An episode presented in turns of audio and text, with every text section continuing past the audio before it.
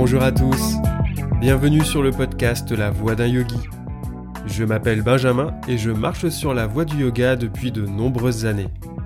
Avec ce podcast, je souhaite explorer avec vous cette mystérieuse voie du yoga en vous proposant des épisodes axés sur la théorie, la spiritualité ou plus libre, et d'autres épisodes plus pratiques dans lesquels on abordera les postures, les techniques de respiration et bien d'autres choses encore. Alors, en route?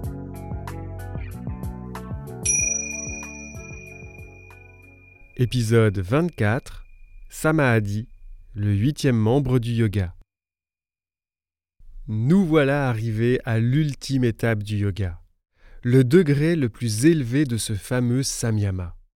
La concentration du yogi n'est si parfaite que son esprit perd toute conscience de lui-même. Une rupture se produit pour laisser place à une autre conscience, la lumière de la connaissance ou l'intuition spirituelle. Le yogin se libère des chaînes de la tyrannie du moi qui l'a entraîné dans l'agitation.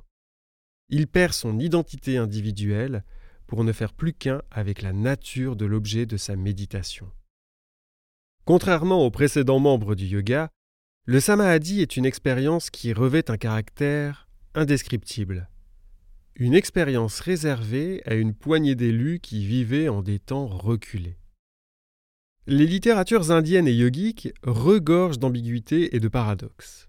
De nombreux auteurs désigneront des principes et des expériences inimaginables pour l'esprit humain. Pourtant, ils parviennent à nous les décrire. Le premier chapitre des Yoga Sutras est consacré au Samadhi. Dès le début de son enseignement, Patanjali nous indique le chemin. D'ailleurs, Vyasa ajoute en commentaire des Yoga Sutras que le yoga, c'est le Samadhi le couronnement d'innombrables dharana et dhyana. Cet épisode est particulier et complexe. Je m'apprête à vous parler de quelque chose que je n'ai jamais expérimenté. Mes appuis seront les textes de yoga et les différents travaux de chercheurs.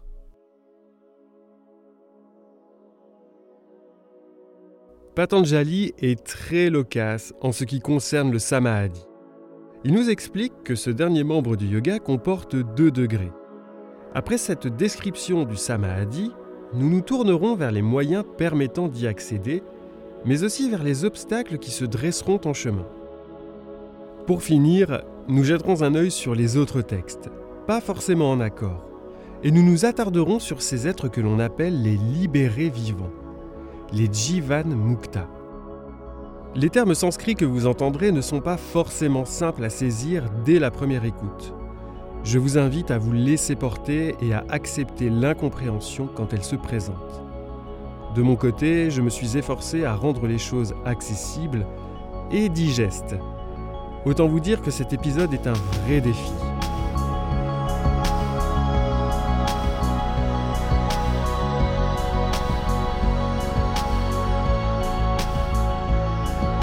Le samadhi est la méditation en laquelle n'apparaît seulement que l'essence même de l'objet, comme vidé de sa forme propre. Yoga Sutra.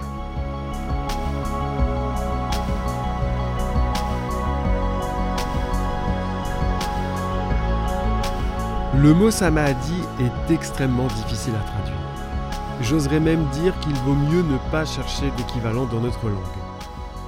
Sri Mahesh va le décrire comme un état de stabilité, pour Françoise Mazet, il s'agira d'un état déconditionné où le yogin est libre des automatismes de comportement et de pensée.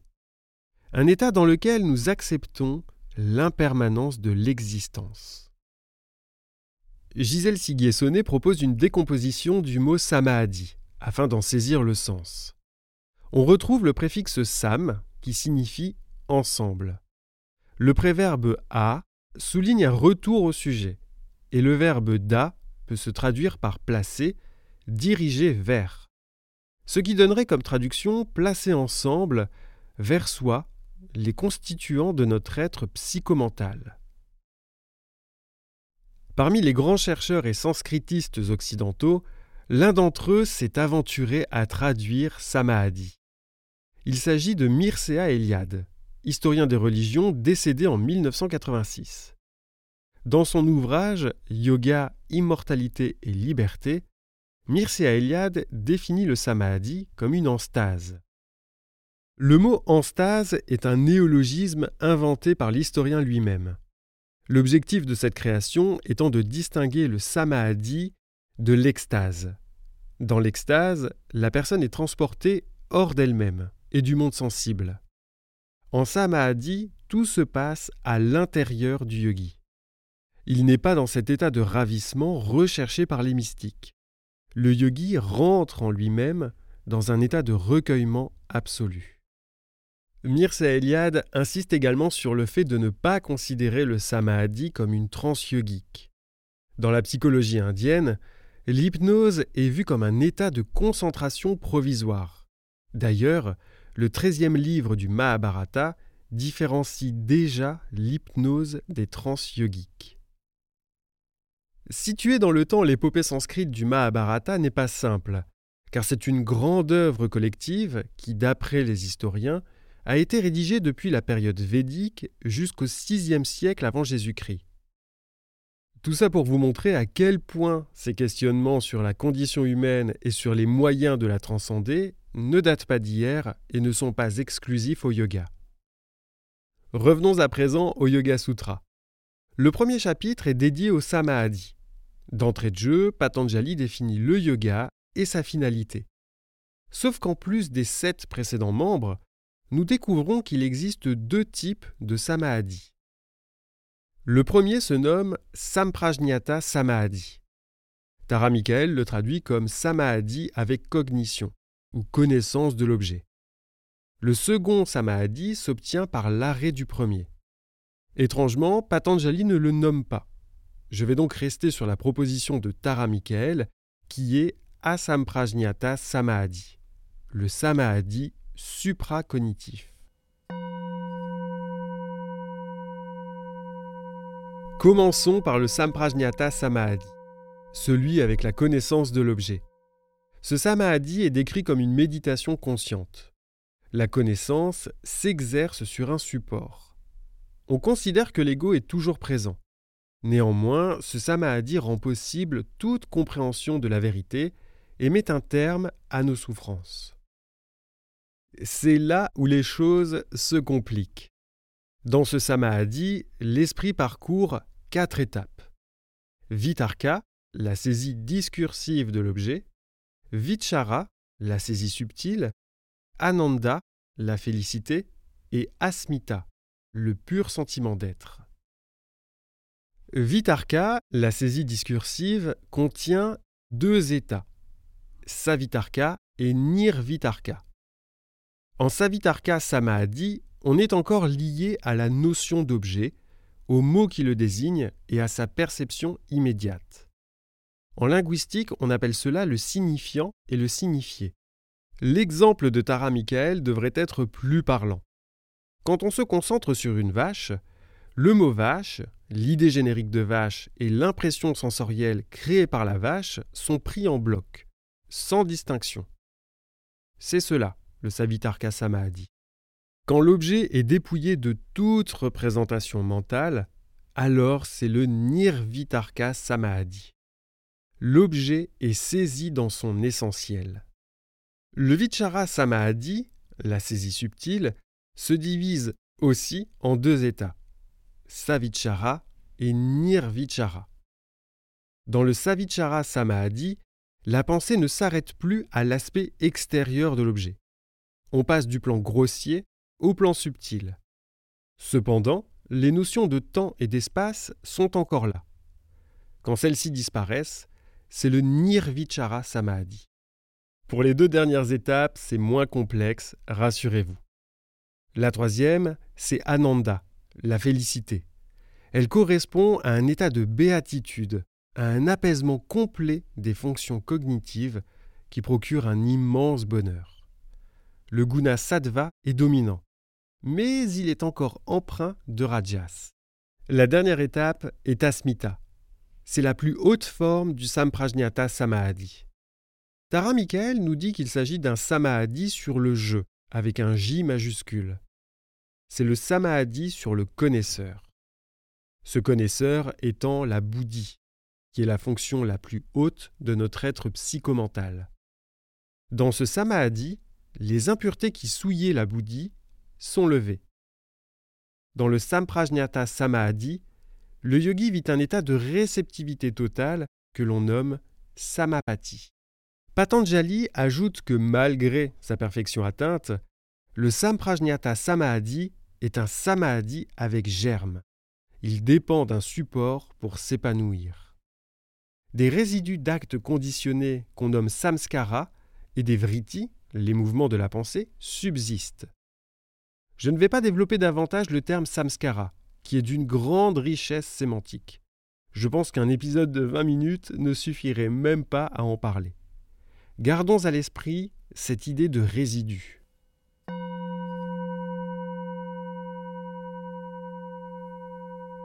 Lorsque le yogin renonce au premier degré du samadhi, alors se dévoile le second, l'asamprajñata samadhi.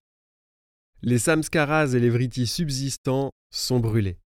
Pour les yogins mystiques de l'époque, l'asamprajñata samadhi était assimilé à la révélation d'Ishvara, le Seigneur suprême. Entité importante pour le yogi puisque la dévotion à Ishvara est un des cinq niyamas, mais aussi la seconde voie menant directement au samadhi. TKV Desikachar nous dit qu'en asamprajñata samadhi, l'esprit est ouvert, limpide, simplement transparent. Et Mircea Eliade ajoutera qu'il ne faut pas l'associer au vide absolu. Ce samadhi est sans germe. C'est le but ultime du yoga. Le yogi aura rejeté tout support et réalisé sa vraie nature. Dans le quatrième chapitre des Yoga Sutras, Patanjali nous dit que l'isolement, Kaivalya, est l'établissement de la conscience suprême dans son propre soi. Le yogi est alors un délivré vivant, un Jivan Mukta.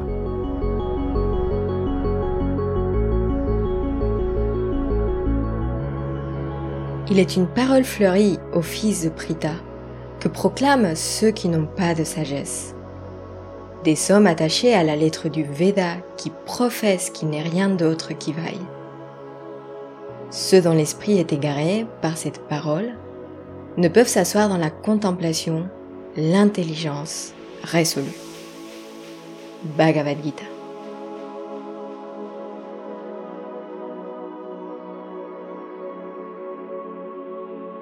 Arriver au samadhi et le maîtriser exige du yogi une pratique longue et intense.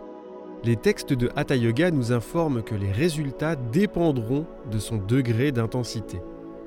Animé par la flamme de la pratique intense et du détachement, Abhyasa et Vairagya, le yogin parcourra les membres du yoga selon l'ardeur de sa résolution. Et comme nous avons pu le voir au cours de cette saison, c'est un chemin qui demande une discipline de fer. Telle était la voie du yoga à l'époque des ascètes. Le profane vivait en société, se mariait et fondait une famille, tandis que le yoga prescrivait une voie de solitude et d'abstinence. On considérait que le profane était possédé par sa propre vie, tandis que le yogin refusait de se laisser vivre. Une polarité entre le profane et le sacré existait. Aujourd'hui, les choses sont différentes, puisque les profanes que nous sommes pratiquons le yoga. Une prise de conscience émerge progressivement quant au fait de subir sa vie. Elle existait bien avant la crise sanitaire que nous traversons. Disons juste qu'elle ne fait qu'accélérer le mouvement.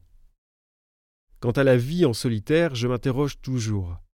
D'expérience, je peux vous dire que plus on avance sur son chemin spirituel, plus on s'éloigne des mondanités on se rapproche d'un essentiel aussi bien dans soi que dans sa vie, et beaucoup de choses paraissent superficielles. Depuis que j'étudie avec ardeur les textes, je me pose la question suivante. Peut-on atteindre, ne serait-ce, cet état de béatitude dans nos vies citadines actuelles? Même si j'avais une réponse, elle me concernerait uniquement. Je voulais juste partager avec vous mes interrogations. L'autre voie pour atteindre directement le samadhi c'est la dévotion, bhakti en sanskrit. Dans le contexte des Yoga Sutras, c'est la forme avancée d'Ishvara Pranidhana.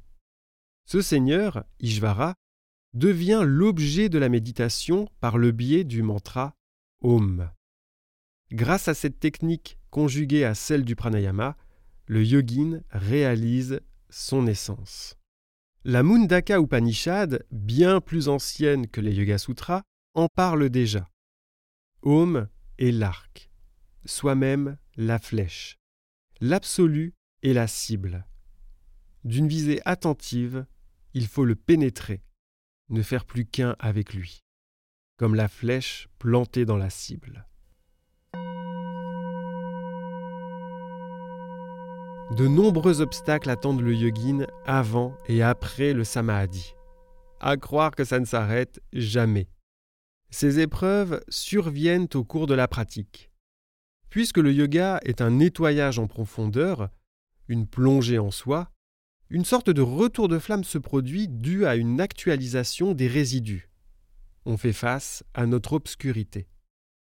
Patanjali énumère plusieurs symptômes pas très sympas la maladie, l'incapacité à fixer son esprit, la paresse, la non-abstinence, la vue erronée ou encore une respiration ordinaire sans pranayama. Bon, la vue erronée n'a rien à voir avec le fait de voir flou si l'on n'a pas de lunettes.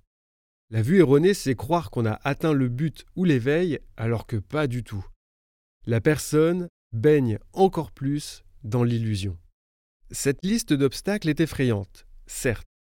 Je vous en parle parce qu'elle permet aussi de mettre un terme à ce cliché du yogi pour qui tout va bien dans son existence, qui s'est détaché de tout et qui est en parfaite santé. Si vous avez écouté les épisodes précédents, notamment celui sur Dharana, de nombreux textes comme le Mahabharata assimilent le yoga à un véritable parcours du combattant. Exemple simple et actuel. Ce n'est pas parce que je fais du yoga que la crise sanitaire n'a aucun impact sur moi. Le yoga est un outil formidable pour se recentrer, atténuer les peurs et être plus présent à soi. Mais il éveille aussi la conscience. Et quand on ouvre les yeux sur certains aspects déplaisants de notre existence, ça fait mal.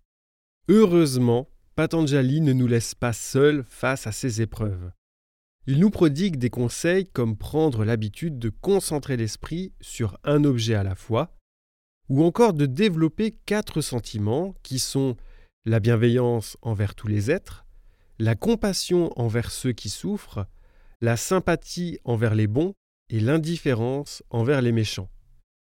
Certes, les deux derniers points font très manichéens. Mais ces sentiments ne sont pas sans rappeler les yamas, notamment Ahimsa, la non-violence. Le pranayama et la pratique de la méditation sont des aides précieuses. Patanjali suggère de méditer sur un être désintéressé et sage ou sur un objet de prédilection. Enfin, Ishvara Pranidhana à lui seul supprime tous ces obstacles. Un autre problème de grande envergure va se dresser lors du perfectionnement du samadhi. Il s'agit des pouvoirs supranormaux les siddhis. Le yogin va les développer en lui et sera capable de lire dans les pensées d'autrui, connaître l'heure de sa propre mort, avoir la force du vent, maîtriser les éléments, et j'en passe. La liste est très longue et explicitement énumérée dans le troisième chapitre des Yoga Sutras. Céder à ses pouvoirs et à ce statut d'Avenger est une conséquence néfaste des recherches de jouissance. En s'y attachant, le yogin met un terme à toute progression. Aussi tentant soient ses pouvoirs, c'est quand même dommage de s'y attarder alors qu'on est près du but.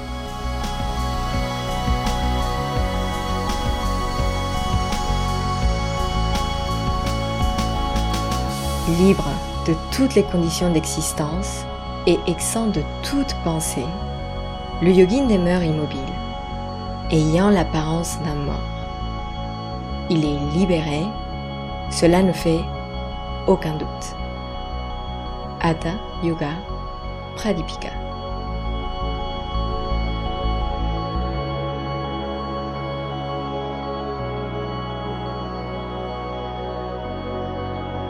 Pour de nombreux textes tantriques, le samadhi correspond à l'union à la divinité qui aura été l'objet de méditation. En cela, le tantrisme rejettera le yoga de Patanjali et surtout la définition du yoga comme le fait d'être absorbé, recueilli en soi. Pour le tantrisme, le samadhi, c'est le moyen de devenir Shiva. Kaundinya, commentateur d'un texte tantrique, ira même jusqu'à désigner les adeptes de Patanjali comme, je cite, des bestiaux qui se maintiennent dans un samadhi inférieur, séparés de la divinité. Pas très sympathique. Pour les Upanishads du yoga, le samadhi est lié à la kundalini. En samadhi, elle va reconnaître sa vraie nature et deviendra la déesse, la Shakti, qui s'unira à Shiva. Pour y parvenir, certaines Upanishads, comme la Dhyana Bindu Upanishad, évoquent des pratiques sexuelles spéculant l'union du sperme et du sang menstruel au cours d'un coït rituel ce qui laisse clairement penser que le samadhi est associé à l'orgasme sexuel. Du côté du hatha yoga, c'est l'écoute du son intérieur qui est désigné comme samadhi. Si vous avez écouté l'épisode sur le retrait des sens, il s'agit de nada anusandana. Pour la hatha yoga pradipika, le son nada n'est rien d'autre que la shakti. Lorsque le samadhi sans germe est atteint et maîtrisé, le yogin devient un jivan mukta, un libéré vivant. Mais ça n'a rien à voir avec la Reine des Neiges. Dans la lecture de la Hatha Yoga Pradipika que nous avons entendue, le Jivan Mukta a plutôt l'apparence d'un mort. Le texte va même plus loin dans sa description. Le corps du Jivan Mukta est raide comme une pièce de bois il ne distingue plus le monde sensoriel et demeure insensible à tout stimulus extérieur. Le délivré vivant a encore une existence corporelle. Il lui reste en effet des résidus karmiques à consommer. Cependant, il est maître de son esprit. Tara Michael précise qu'il ne fait rien, ne pense rien, n'éprouve rien sous l'emprise de l'esprit. Il est libéré de toute souffrance et de toute dépendance. Pour Mircea Eliade, l'état de Jivan Mukta est très paradoxal à décrire. Il s'obtient par la mort de la condition humaine et la renaissance à un mode d'être transcendant. Après la mort du corps physique, le Jivan Mukta est totalement libéré du samsara, le cycle des renaissances. Il ne reviendra plus.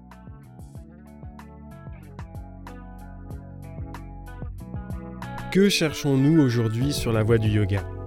À devenir des Jivan Mukta et à renoncer à notre condition humaine, à mieux vivre et à accepter les vicissitudes de l'existence, ou plus modestement à se sentir bien dans notre corps et notre tête sans chercher plus?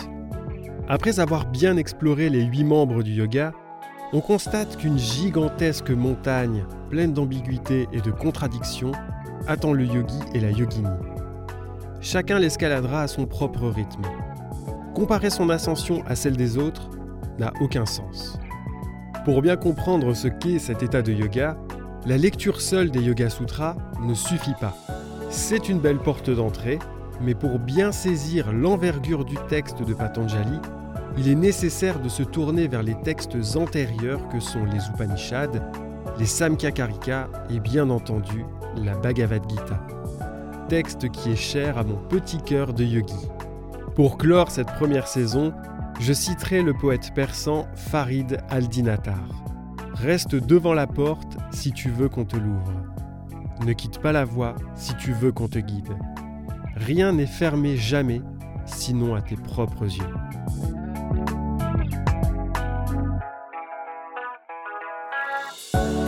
Je remercie infiniment Laura Harley d'avoir prêté sa voix ensoleillée pour le Samadhi.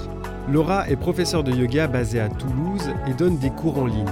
Elle est surtout passionnée par la philosophie du yoga comme moi. Ensemble, nous prenons plaisir à en parler lors de live sur Instagram. Vous retrouverez ses coordonnées en description de l'épisode. Merci de nous avoir écoutés et de votre fidélité. On se retrouve très vite pour un épisode de conclusion de cette première saison et pour vous parler de la suivante. Si vous souhaitez soutenir le podcast, le bouche à oreille reste le meilleur moyen. Une page Tipeee est disponible pour un soutien plus concret. Le lien se trouve dans la description et sur les réseaux sociaux. Vous pouvez laisser également 5 étoiles et un commentaire sur Apple Podcast. Ça booste le référencement. Et pour se parler, ça se passe sur Instagram, Facebook ou par mail. C'est ensemble que nous explorons la voie du yoga. Namasté.